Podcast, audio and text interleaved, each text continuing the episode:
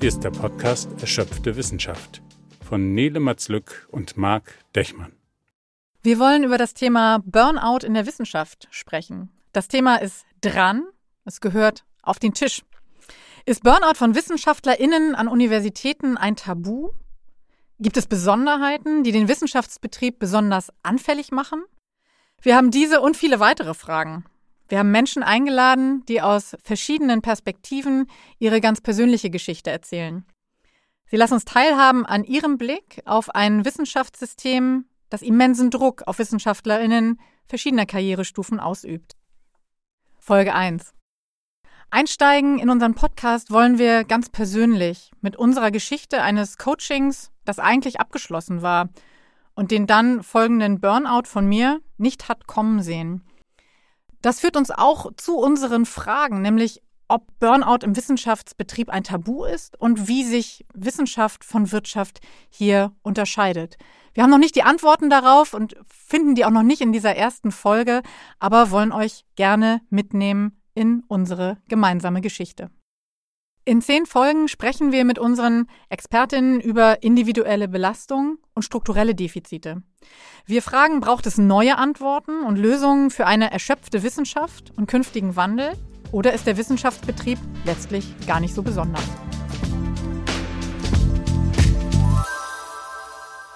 Nele, wir haben uns auf ein Projekt verabredet, Erschöpfte Wissenschaft. Erzähl ein bisschen zu dir und warum ist dir dieses Projekt wichtig? Ich bin Professorin in Kiel an der Rechtswissenschaftlichen Fakultät, also Völkerrechtlerin mit Spezialisierung auf Seerecht. Ich habe also eigentlich wenig zu tun mit Podcast-Projekten, es sei denn als Gast zu seerechtlichen Fragen. Und wir wollen hier in diesem Podcast über das Thema sprechen, erschöpfte Wissenschaft mit Fragezeichen, weil wir im Moment ja noch mehr Fragen als Antworten haben. Ja, wir wollen uns auf eine Forschungsreise machen und haben uns dazu interessante Gästinnen und Gäste eingeladen. Ähm, warum ist dir das Thema wichtig? Mir ist das Thema wichtig, weil ich das Gefühl habe, es ist, es ist dran, es gehört auf den Tisch, weil ich nicht nur an der eigenen Universität und im weiteren Bekanntenkreis sehe, dass Universitäten Strukturen haben, die Menschen erschöpfen lassen und es gleichzeitig als ein Thema empfinde, über das wenig gesprochen wird. Im Moment mehren sich gerade äh, einzelne Beiträge, auch Zeitungsartikel zu dem Thema wissenschaftliche Studien. Das finde ich sehr spannend. Aber ich habe es in meiner Zeit als Vizepräsidentin an der Universität, ein Amt, das ich wegen eines Burnouts beendet habe, empfunden, als sei es ein Tabu, als würde kaum jemand darüber sprechen. Okay, als wäre es ein Tabu. Und du hast äh, eigene persönliche Erfahrung da drin. Ich habe eigene äh, persönliche Erfahrungen damit und deswegen auch ein, ein Amt, nämlich das Amt der Vizepräsidentin, was ich ausgesprochen gern ausgeübt habe, vorzeitig niedergelegt. Ja. Okay, und das ist sozusagen Ausgangspunkt gewesen. Mich interessiert diese Reise vor allen Dingen, weil wir ja vorher im Coaching waren und mich Fragen bewegen, die eigentlich noch mehr und noch neuere Antworten brauchen. Also in dem Coaching hatte ich das Gefühl, dass wir gut im Rapport waren, wir haben gut miteinander gearbeitet und haben es eigentlich auch erfolgreich abgeschlossen auf eine Art und auf eine andere Art von heute drauf geguckt, würden wir sagen, naja, und wir haben dann irgendwann fortgesetzt, weil die Frage virulent war. Und das hat mich bewegt, weil ich mich frage, wie Individuen, wie, wie Wissenschaft, der Wissenschaftsbetrieb an sich dazu einen Beitrag leistet und da das Gefühl habe, das würde ich wirklich gerne besser verstehen was der Rahmen in eurer Profession, so was an dir als Person hat dazu eingeladen. Und darüber sind wir, als wir dieses Gespräch angefangen haben, über eine ganze Reihe von Fragen gestolpert. Ich habe mich mit Burnout-Themen beschäftigt, das ist Teil meiner Profession. Ich dachte, ich bin auch ganz gut in Command mit dem Wissenschaftsbereich. Einige der schwierigen Situationen sind mir geläufig. Ich bin gespannt, wie systematisch sich das eigentlich deutlich macht. Und als ich dann noch ein paar Studien mehr gelesen habe, habe ich gedacht, oh, wir müssen sprechen. Ja, für mich hatte das Coaching auch einen, einen guten Abschluss gefunden. Ich hatte beruflich und auch persönlich vorher gar keine Erfahrung mit Burnout. Mich hat der Burnout einigermaßen überrascht. Und wenn man jetzt zurückguckt, dann sagen natürlich auch Freunde und Familienmitglieder, ja, wir haben uns immer schon gefragt, wie du überhaupt dieses Arbeitspensum und das Arbeitstempo halten konntest. Und da glaube ich, ist schon eine, eine persönliche Disposition bei vielen WissenschaftlerInnen einer sehr hohen Resilienz und einer sehr hohen Gewöhnung an Strukturen. Also dieses alte Bild, es ist nicht Beruf, es ist Berufung. Und man arbeitet auf diesem sehr hohen Niveau, weil das wirklich Lebensinhalt ist. Ich glaube, das ist ein Stück weit so verinnerlicht, dass man gar nicht merkt, wie sehr man sich belastet, bis in meinem Fall der äh, Körper irgendwann einfach komplett streikt. Das heißt, ich habe das auch nicht so kommen sehen, nicht in der Dramatik. Dass ich hoch belastet war, äh, war mir klar, aber das bin ich seit 25 Jahren. Und das war für mich eigentlich nichts Besonderes. Ich habe nur diese Schwelle nicht kommen sehen, wo es von einem Tag auf dem anderen nicht mehr ging. Das lass uns ein bisschen ausloten. Als Struktur schlage ich vor, dass wir anfangen an unseren Spaziergang am Olympiazentrum, wo die Frage war, wollen wir zusammenarbeiten? Du hast einen Coach gesucht. Dann wir kurz über das Coaching sprechen. Was ist ja, da eigentlich passiert und wie haben wir uns dem Thema genähert? Dann gab es die Pause und dann springen wir weiter, um dieses Burnout äh, aus deiner Perspektive zu verstehen. Also wie ist es dazu gekommen? Was hat beigetragen? Was sind die Gedankenmodelle auf einmal, die da sind? Weil ich mir vorstellen kann, dass viele Zuhörerinnen und Zuhörer Burnout als Wort kennen, aber was heißt das eigentlich, das auszuloten? Und von daher ein bisschen gucken, welche Fragen stellen sich uns eigentlich wirklich, die wir dann mit unseren Gästinnen und Gästen, über die wir am Schluss der Folge ein bisschen mehr erzählen, ausloten werden. Sehr gerne. Spulen wir zurück. Es war ein Tag äh, mit blauem Himmel, soweit ich es erinnere. Die Möwen kreischen und wir haben uns getroffen am Rande einer anderen Veranstaltung und für einen Spaziergang verabredet, weil du jemanden gesucht hast, der dich begleiten sollte. Und als Stichworte hast du mir im Vorfeld gesagt, na, ich muss eigentlich meine Arbeit anders strukturieren, aber es ist jetzt nicht nur allein Arbeitstechniken. Also das habe ich schon. Warum genau. hast du das Gespräch gesucht? Ich habe das Gespräch gesucht und deswegen ja auch sozusagen über die Uni bist du mir ja empfohlen worden als jemand, der gut begleiten kann, weil ich mich in meiner eigentlichen Professur und den Tätigkeiten und auch den Führungsaufgaben, die im Rahmen der Professur anfallen, einigermaßen sicher und zu Hause gefühlt habe. In der Vizepräsidentschaft, also wirklich Universitätsleitung, aber weniger. Und da für mich auch die Frage war, wie gehe ich mit diesen verschiedenen Rollen um? Ich bin einerseits weiter Forscherin, Professorin. Ich leite ein Institut und auf einmal leite ich aber eine Universität mit äh, in meinem Fall sehr verschiedenen Ressorts, das heißt großen Abteilungen darunter.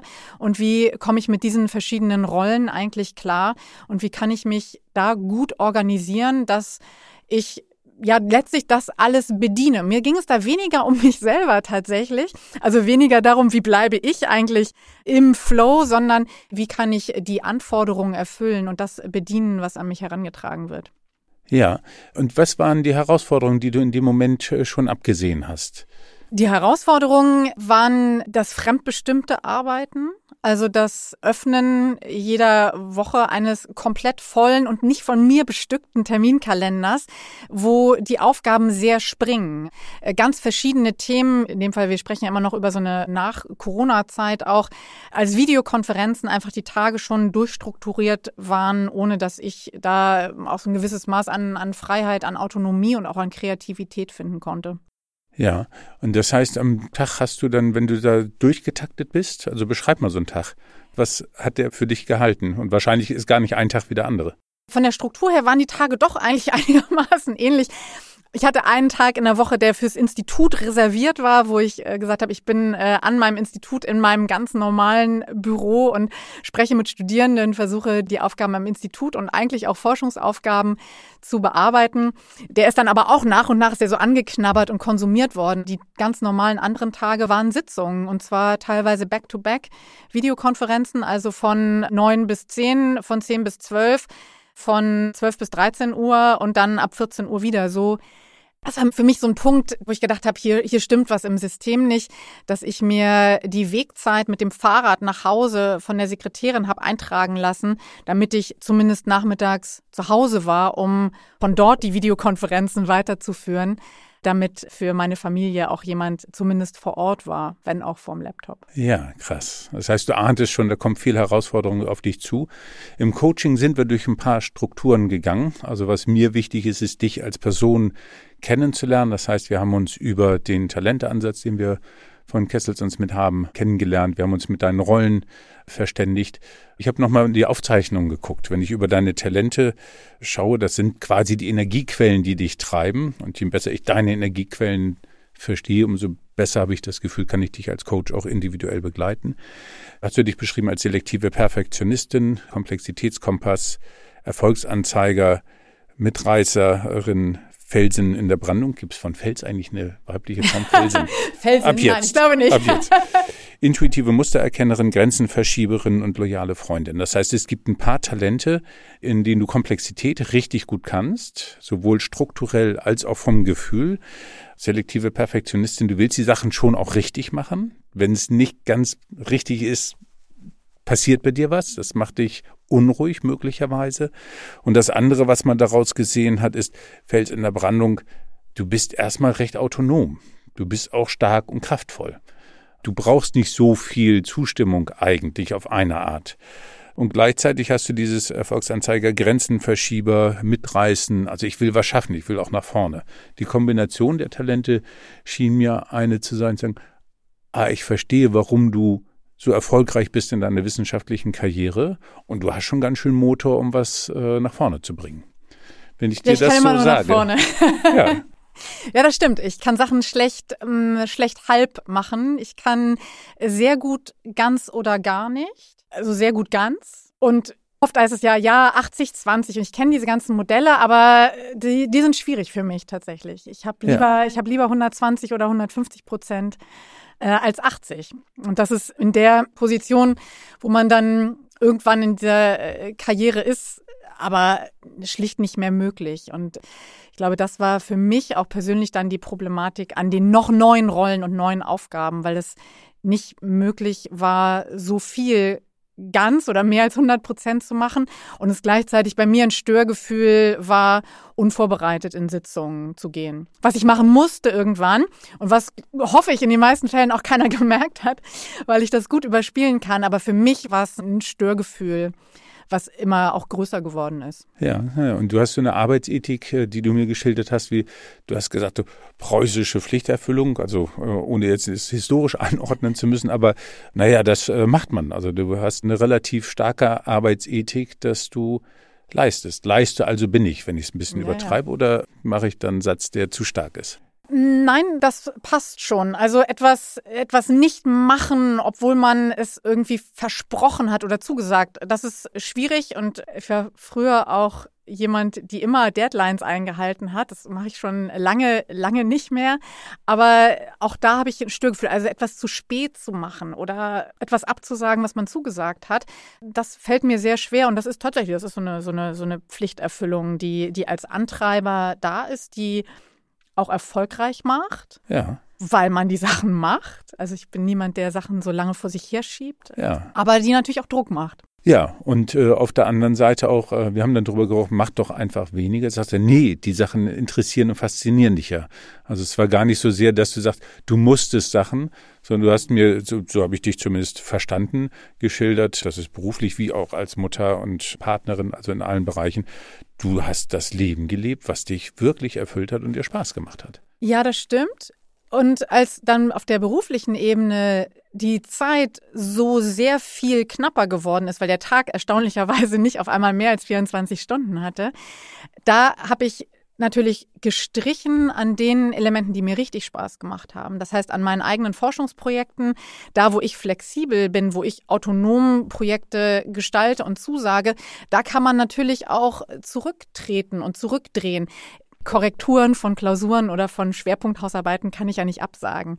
Was hm. ich absagen kann oder wo ich Nein sagen kann, sind Vorträge in der eigenen Forschung, sind Medienprojekte, sind Publikationen. Das habe ich dann auch notgedrungen getan und habe dann aber gemerkt, dass damit ein wirklich ein ganz großer Teil dessen, was mir in meinem Beruf mit am meisten Spaß macht, verloren gegangen ist. Und dann bleiben auf einmal wirklich nur noch die Pflichten, wo die Pflichterfüllung sagt, naja, das musst du ja machen. Kann ich sagen, ich halte die mhm. Vorlesung nicht, ich korrigiere die Arbeit nicht. Dann hat für mich die Balance gefehlt zwischen dem, was mir richtig Spaß macht, was mich erfüllt und dem, was man dann eben machen muss, was man mitmacht, weil es eben Teil des Deals ist. Ja. Ja, das ist interessant. Also äh, da gibt's ja auch Studien, wir werden später darauf kommen, die einen Unterschied machen für Führen in Forschung, im Forschungskontext und Führen von Forschungseinrichtungen, Universitäten. Und äh, in dem Moment, wo du nicht nur in deinem Institut sozusagen einige Rollen übernommen hast, sondern auch als Vizepräsidentin an der CAU warst, coole Geschichte, ist auch toll. Also ist etwas, wo nicht so viele Leute zu eingeladen werden. Aber das hat eben auch diesen Zoll verlangt, dass du sagst, und das, was meine persönliche Forschung ist, ist dann eben auch in den Hintergrund getreten. Und das hat was verschoben bei mir. Das hat was verschoben, genau. Und du hast recht, man wird nicht unbedingt gefragt für ein solches Amt. Das hat mich sehr gereizt. Es hat mir auch großen Spaß gemacht. Ich hätte es gerne, auch da ist auch wieder die Pflichterfüllung, ich hätte es gerne auch zu Ende gebracht, zumindest die erste Amtszeit und vielleicht auch eine zweite. Aber ja, es war im Ergebnis dann für mich zu viel. Und der, der Wunsch oder der Antrieb auch aus der eigenen Komfortzone rauszugehen, aus dem, ja, Forschung und hm. Institutsleitung, hm. Lehrstuhlleitung im kleineren, das kann ich jetzt, mache ich einen weiteren Schritt. Jetzt traue ich mir etwas zu, was ich noch nicht kann, was ich noch nicht gelernt habe, dafür dann nachher auch die Unterstützung äh, durch dich im Coaching, das traue ich mir zu, das mute ich mir zu, weil ich lernen will, weil ich neugierig bin, ja. weil ich gestalten will. Das hat sich in dem Moment und auch äh, über lange Zeit der Vizepräsidentschaft auch sehr gut angefühlt. Ja. Wir haben uns dann ja systematisch mit deinen vielen Rollen beschäftigt, als Vizepräsidentin, als äh, so, also die ganzen unterschiedlichen Rollen, die du an der Universität hast, aber auch privat. Und wir sind dann auf, ich sag mal, äh, Stundenkontingent pro Woche gekommen von 82 Stunden. So, und dann haben wir gerechnet, das funktioniert schon, 24 mal 7, so, äh, minus ein bisschen Schlaf. Du hattest allerdings dann nicht mehr ganz so viel Raum. Du hast über 40 Stunden allein für die Universität gehabt. Auch die Familie hat einen Raum gebraucht. Das heißt, wenn du das im Nachhinein nochmal anguckst, du hast dich seinerzeit für alle Rollen bewusst entschieden, zu sagen, ja, ich habe hier mehr Anspannung als andere. Das war Teil unseres Gesprächs, unserer provokanten Exploration auch. Du hast dich aber sehr aktiv dafür entschieden, dass das die Punkte waren, die du gerne machen wolltest. Wie würdest du das aus heutiger Sicht betrachten? Aus meiner Sicht deswegen, ich bin dir dankbar, dass du es gerade nochmal aufgegriffen hast mit den 80 Stunden. Ach, das passt schon. Denn das war für mich eigentlich ein erstaunliches Resümee von deiner Seite, als du zu mir gesagt hast, ja, wieso, hier schlafen musst du auch noch, aber das passt. Und da hatte ich, so habe ich so innerlich gedacht, oh, aber eigentlich passt es nicht gut. Es passt, aber es fühlt sich nicht so richtig gut an. Aber ich weiß auch nicht, wo ich, wo ich streichen soll. Und ich glaube, rückblickend hätte ich das einfach viel ernster nehmen sollen und müssen. Nämlich diese Frage, wo bin ich da eigentlich noch drin? Ich glaube, wir hatten so ein bisschen, so ein bisschen Sport, so ein bisschen Freizeit war da irgendwie auch mit drin. Aber das waren natürlich auch, also ja eine schematische Aufstellung gewesen. Das waren natürlich auch die ersten Punkte, an denen ich dann gestrichen habe. Dann bin ich morgens eben nicht laufen gegangen. Dann habe ich mir eben nicht was äh, Leckeres gekocht, was für mich tatsächlich Entspannung ist, um das äh, mitzunehmen als Mittagessen, sondern äh, dann habe ich in der Zeit halt E-Mails gecheckt und dann habe ich die Zeiten dann genutzt zum Arbeiten. Und die hohe Arbeitsbelastung hat natürlich einfach auch was man für die Familie immer so als Quality Time bezeichnet, natürlich auch konsumiert. Ich war dann nachmittags da, aber ich war nicht ansprechbar.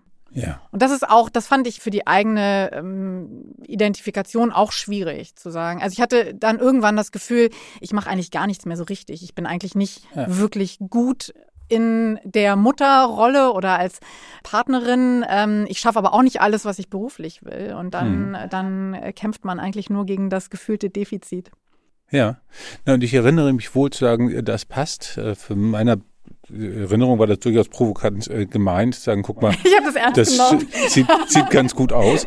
Wir haben später eben auch gesagt, naja, du hast dich für viele Sachen entschieden. Wir haben an ja. mehreren Sachen noch gearbeitet. Also was kannst du als Stil haben, dein Umfeld besser einzustellen? Ähm, was sind Fragen, die du, wie du selber mit dir Coping-Strategien entwickelst, um mit dem Druck umzugehen und mit Struktur dich weiterzuentwickeln?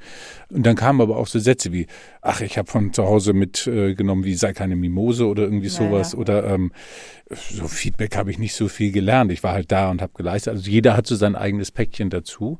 Und ich erinnere mich, dass ich relativ zum Abschluss gesagt habe, du machst schon sehr viel mehr als andere Leute. Du hast dich dafür entschieden, von daher fühlt sich das für mich reflektiert und gut an. Aber ich will dir das auch so sagen. Was war deine Erinnerung an diesen Abschluss?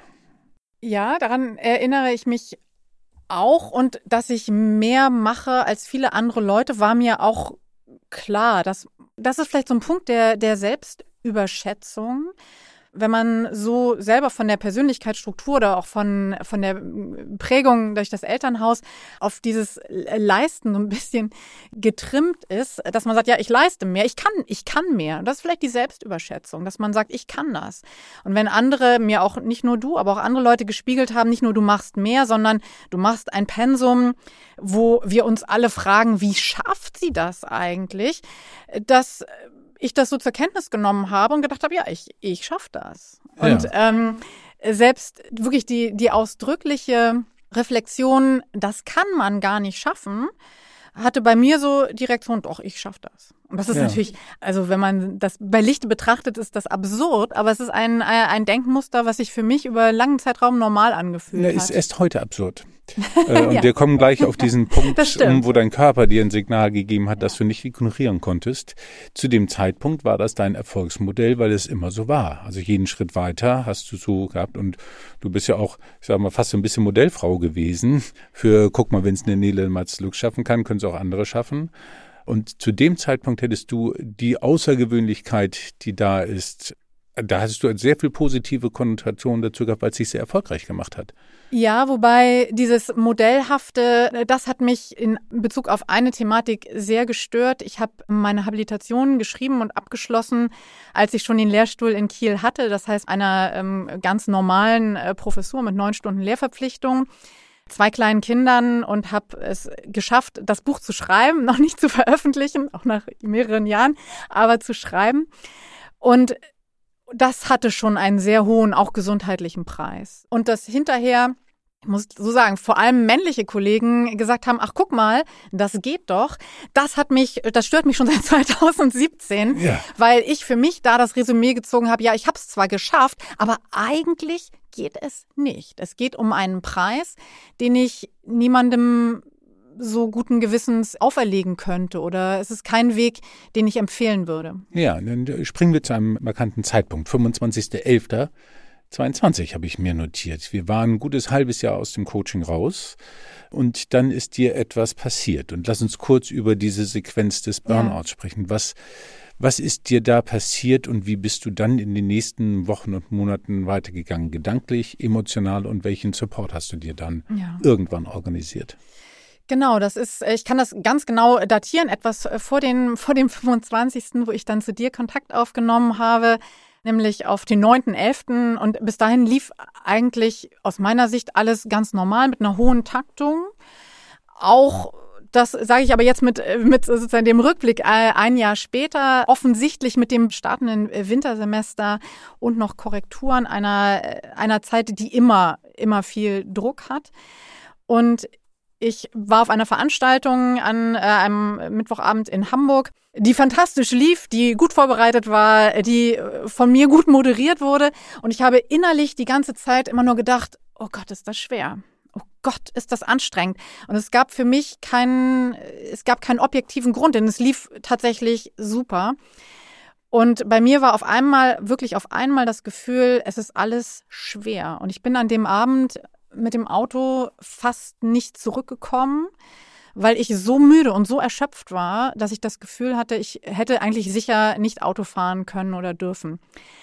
Bin ins Bett gegangen, bin am nächsten Morgen früh aufgestanden, sehr früh aufgestanden, weil ich um acht Vorlesungen hatte und habe um Viertel vor sieben am Küchentisch gesessen und habe zu meinem Mann gesagt, ich kann nicht. Ich kann mhm. nicht mehr ich gehe zum Hausarzt, ich lasse mich krank schreiben. Und ich glaube, das war für ihn der Punkt, wo er auch gemerkt hat, Jetzt geht es wirklich nicht mehr, denn ich normalerweise, das ist auch so das Preußische. Ich bin nicht krank, ich gehe nicht zum Arzt, ich bin fast nie krankgeschrieben gewesen. Und da war für mich Feierabend. Und ja. ich bin zum Arzt gegangen und ich bin ich wollte eigentlich nur eine Woche krankgeschrieben sein, weil ich noch so interessante Veranstaltungen hatte. Ich wollte ja noch was, ne? also schon die Vorlesung abzusagen, war für mich in dem Moment eine Zwangsläufigkeit, aber innerlich ein großer Schritt. Ich lasse die Studierenden doch nicht hängen. Das, ähm, die kommen dann, die, die sind bestimmt schon da, die sind schon auf dem Weg.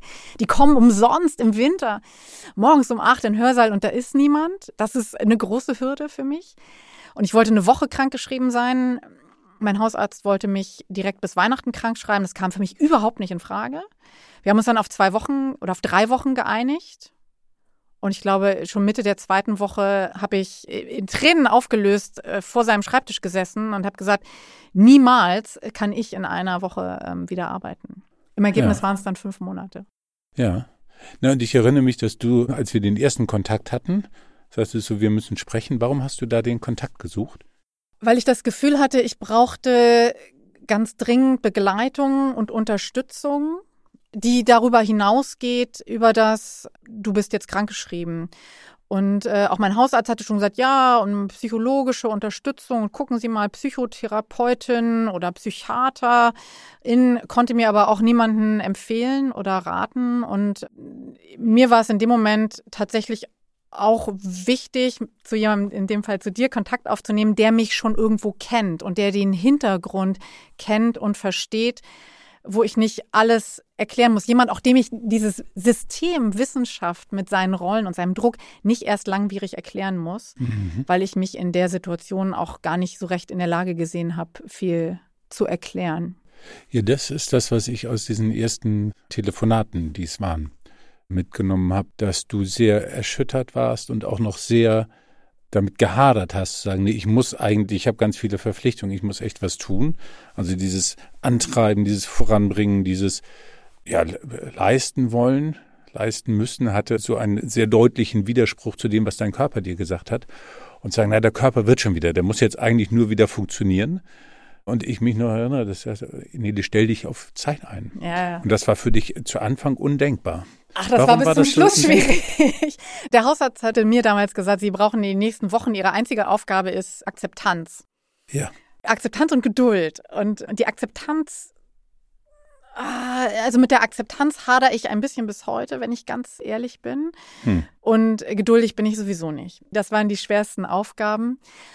Und mir wäre nie in den Sinn gekommen, dass der Körper mich so ausbremst. Und ich habe massive so Stresssymptomatik gehabt, also hoher Puls, so Atemnot, also wirklich ähm, physische Anzeichen von, von Adrenalin, von Stress. Schlaflosigkeit. Schlaflosigkeit, die zwei Monate lang angehalten haben. Der Körper hat das nicht runtergepegelt. Und das hätte ich mir, das haben mir Leute vorher gesagt, ich hab, hätte das oder ich habe das gar nicht geglaubt. Ja, das Und, kann ich bezeugen. das Hadern ist ein Stück weit, ist ein Stück weit geblieben. Also die, ich, ich verstehe das Konzept, dass man dankbar sein soll, dem Körper danken soll. Es hätte ja noch viel schlimmer kommen können, dass er einen da rausholt und einen runterbremst. Aber äh, das ist schon ein sehr hoher Anspruch für jemanden, der vorher so äh, gearbeitet hat. Äh, zu sagen, ich muss dankbar dafür sein, dass ich so ausgebremst worden bin, das finde ich bis heute schwierig. Ja. Hast du da, also ich erinnere zu der Zeit, dass du wirklich sowas sagtest wie, nee, und wir dieses Gespräch hatten zu einem Körper, sagt dir gerade, es geht nicht. Und der hat dir das so ultimativ gesagt, dass dieses äh, Ich will aber einfach keine Chance hatte. Ja. Über längere Zeit, bis du dann irgendwann, ich glaube, es war ein Spaziergang am Meer, zumindest erinnere ich die Sequenz so, in der wir auch telefoniert haben und du für dich irgendwann merktest, die stimmt, ich muss echt ganz anders hingucken. Mhm. Verglichen mit der Zeit zu dem, wie du das heute sagst. Also auch heute ist es natürlich nicht einfach für dich, für dich zu akzeptieren, weil du die Person bist, die du bist. So, man nimmt sich ja immer selber mit. Hat sich da was verändert an Akzeptanz? Ich würde gerne sagen, ja, es hat sich ganz viel verändert. Manchmal äh, denke ich für mich, oh, ich habe, ich weiß nicht, ob ich genug gelernt habe aus der Zeit, mhm. weil ich eigentlich eigentlich gerne so weiterarbeiten würde wie vorher. Also sozusagen diese Gedankenschleife, ich will es eigentlich nur schaffen. Das darf nicht nochmal passieren. Der Burnout darf nicht nochmal passieren. Das war eine schlimme Phase, auch für die Familie, keine gute Phase. Das darf nicht nochmal passieren. Aber eigentlich will ich es trotzdem schaffen. Ich möchte auch nicht wirklich ähm, weniger arbeiten, sondern ich möchte, ich möchte das Pensum schaffen, von dem ich weiß, dass es nicht wirklich machbar ist. Die Gedanken sind, äh, sind schon, die sind schon da. Also Akzeptanz ist weiterhin schwierig. Ja, und das ist, glaube ich, eine Disziplin, die man machen muss. Von außen betrachtet ist, äh, wir haben dieses Jahr wieder telefoniert, du guckst schon früher hin und der Körper darf dir Signale geben, die du mehr mit einrechnest. Und ich finde, das ist ein ziemlich großen Schritt dazwischen. Aber es ist wichtig zu sagen, und trotzdem fühlt sich das nicht so cool an oder irgendwie, ah, man ist erlöst oder so für dich. Nee. Du sagst, ja, ich sehe, es gibt diesen anderen Raum. Ich sehe, ich führe ein anderes Leben. Du hast andere Zufriedenheiten heute. Du sagst, ich weiß, dass ich mir für mich sorgen möchte. Also, das hast du mir in der mhm. akuten Phase sehr anders gesagt. Das sehe ich und trotzdem ist es nicht so einfach. Du hast dich dann entschieden, in deiner Abschiedsrede etwas zu sagen. Äh, Abschiedsrede heißt, du hast dich für irgendeinen Abschied entschieden? Jetzt hast du vorhin schon angedeutet. Erzähl ein bisschen was zu dieser Phase. Warum die Entscheidung? Und warum hast du die Abschiedsrede so geredet, wie du sie geredet hast? Mit dem Burnout, also eigentlich schon an dem, an dem ersten Tag, wo ich wusste, es, es geht so nicht, war für mich klar, dass ich egal wann, ob nach einer Woche oder nach fünf Monaten, nicht wieder so in all diese Tätigkeiten einsteigen kann. Ich bin noch Richterin am Landesverfassungsgericht äh, und Professorin und Vizepräsidentin zu dem Zeitpunkt. Das waren eigentlich drei Berufe, von denen zwei eigentlich Vollzeit gewesen wären. Und mir war klar, das geht nicht. Und was dann für mich die Zwangsläufigkeit war, war vom Amt der Vizepräsidentin zurückzutreten. Das stand für mich sehr früh fest und das habe ich auch der Präsidentin schon sehr früh gesagt, damit sich das Team und die Universitätsleitung neu sortieren und gut aufstellen kann. Was mir und auch dem, den anderen Präsidiumsmitgliedern aber wichtig war, war noch einmal irgendwie so einen Rahmen zu schaffen für eine richtige Verabschiedung, weil ich ja krankheitsbedingt dann einfach sozusagen auf einmal nicht mehr da war. Mhm. Und, und, das, was du gesagt hast, ist, und Team war da eigentlich sehr supportive, ja. hat einen guten Rahmen gehabt. Die hätten auch gesagt, so nimm dir deine Zeit, all das. Ich Aber bin für dich war die, sicher, die Entscheidung trotzdem so wichtig, wie du sie getroffen hast. Gewartet. Das war menschlich eine ganz tolle, ein ganz toller Zusammenhalt und eine ganz tolle Unterstützung mit ganz viel Mitgefühl und auch der Bereitschaft zu warten. Aber mir war wichtig oder für mich hat es sich zwangsläufig angefühlt und rückblickend auch bestätigt, dass ich diesen Schnitt machen musste, zurückzutreten. Und wir haben dann einen schönen Rahmen gefunden im, im April. Also zu einem Zeitpunkt, wo ich auch schon wieder gearbeitet habe, wo ich schon wieder an der Universität war, mit ganz großer Freude und Begeisterung durch mein Institut äh, gegangen bin haben wir eine schöne Veranstaltung gefunden, wo auch die Dekane da waren, wo ich alle einladen konnte dazu, mit denen ich eng zusammengearbeitet habe, äh, von denen mir der Abschied besonders wichtig war und vor allem die Möglichkeit, äh, Danke zu sagen, wichtig war. Mhm. Und ich habe meine Abschiedsrede zum Anlass genommen, auch das Thema Burnout offen anzusprechen. Weil ich davor in den Monaten das in der Kommunikation das als äh, schwierig empfunden habe. Wir haben, wir haben so ein bisschen gerungen um, um Begründung dafür, dass ich nicht mehr da war. Und das reichte von persönliche Gründe zu krankheitsbedingt. Mir war damals schon krankheitsbedingt wichtig, weil persönliche Gründe klang für mich so nach, nach Zwist, irgendwie nach Streit. Mir war krankheitsbedingt wichtig, aber wissend, dass sich dann viele Menschen ganz große Sorgen machen, weil sie von möglicherweise von einer lebensbedrohlichen Erkrankung ausgehen. Und ich wollte das in der Abschiedsrede gerne auf, auflösen und für Offenheit werben. Es war eine wirklich sehr, sehr persönliche Rede, die sehr gut aufgenommen worden ist. Und das war für mich danach ein Schlüsselmoment, dass nicht nur Menschen, die ich kannte und schätze und die mich kennen und schätzen, gesagt haben, Mensch, das war eine tolle Rede, sondern dass Fremde auf mich zugekommen sind, noch an dem Abend und gesagt haben, Sie wollen sich bei mir bedanken für diese Offenheit und äh, dass es endlich sagt es mal jemand. Das sind so Sätze, die mir im Gedächtnis geblieben sind. Endlich mhm. sagt es mal jemand aus der Ebene der Professorinnen und Professoren, dass das ein Thema ist. Ja, weil du auch ganz vorher ganz andere Beratungen bekommen hast. Also ich erinnere ja. mich an Sätze von, sagen Sie es bloß nicht, sagen Sie sind an der Uni, nicht. oh Gott, da darf es niemand wissen. Genau. Äh, und du hast dich doch anders entschieden. Genau, mir haben zwei Personen aus dem medizinischen Bereich ganz ausdrücklich abgeraten, das öffentlich zu machen, haben mir geraten, sagen Sie bloß nur irgendwie krankheitsbedingt, äh, denn an der Universität, in dem Wettbewerb, da ist Ihre Karriere sonst beendet. Und das hat bei mir Trotz hervorgerufen. Ja. Also wenn man mir sagt, machen Sie das bloß nicht äh, mit einer Begründung, die ich nicht für mich nicht so annehmen kann oder hinter der ich nicht stehe, dann mache ich es immer trotzdem.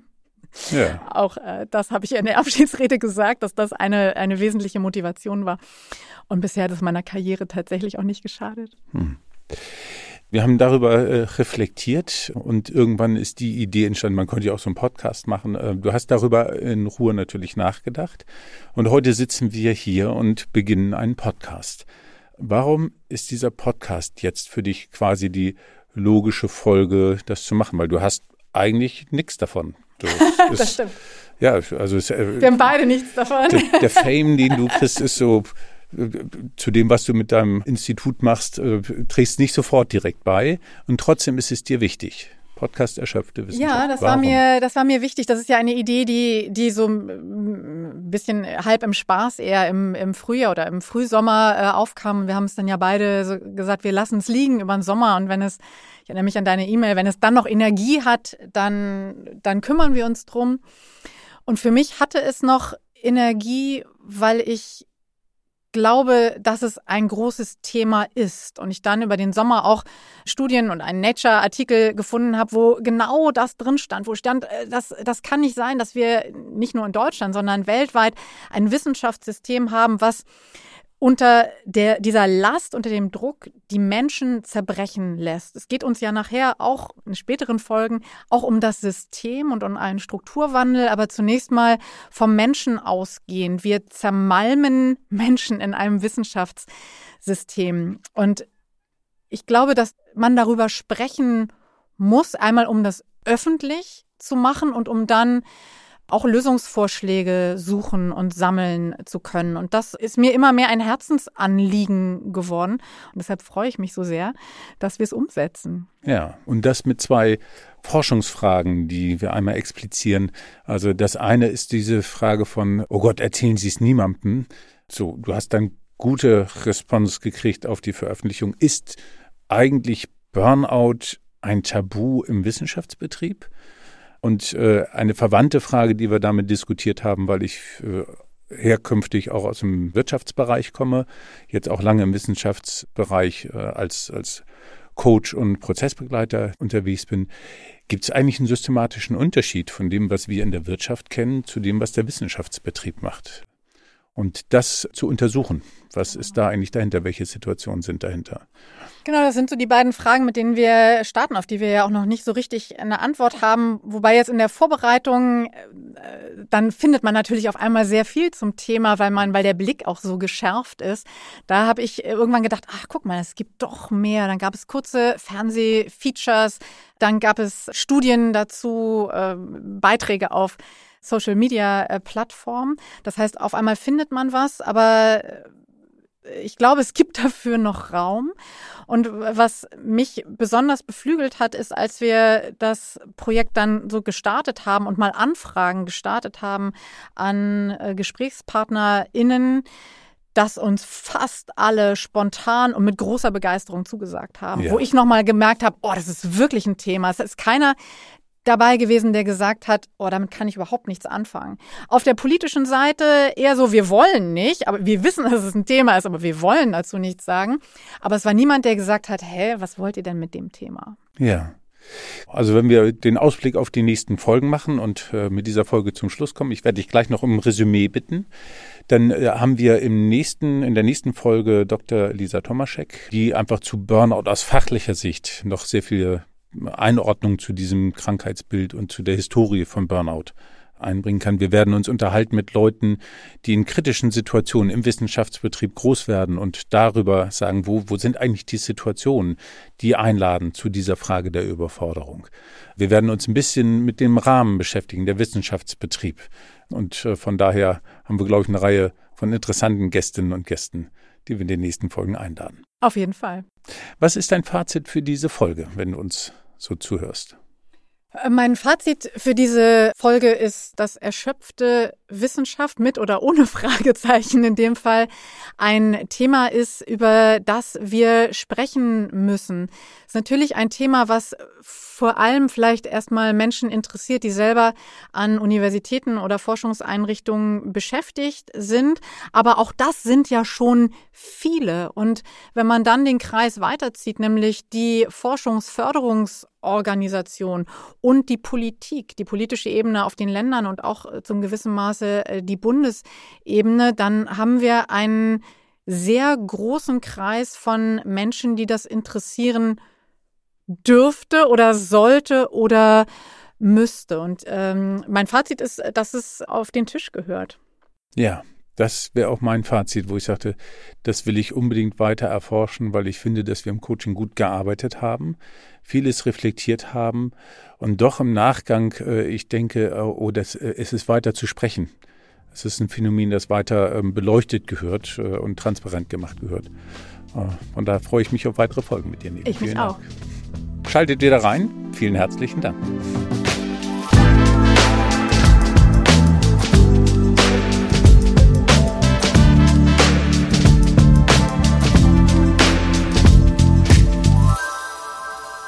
Erschöpfte Wissenschaft? Ein Podcast von und mit Nele Matzlück und Marc Dechmann. In Koproduktion mit Livin Studios.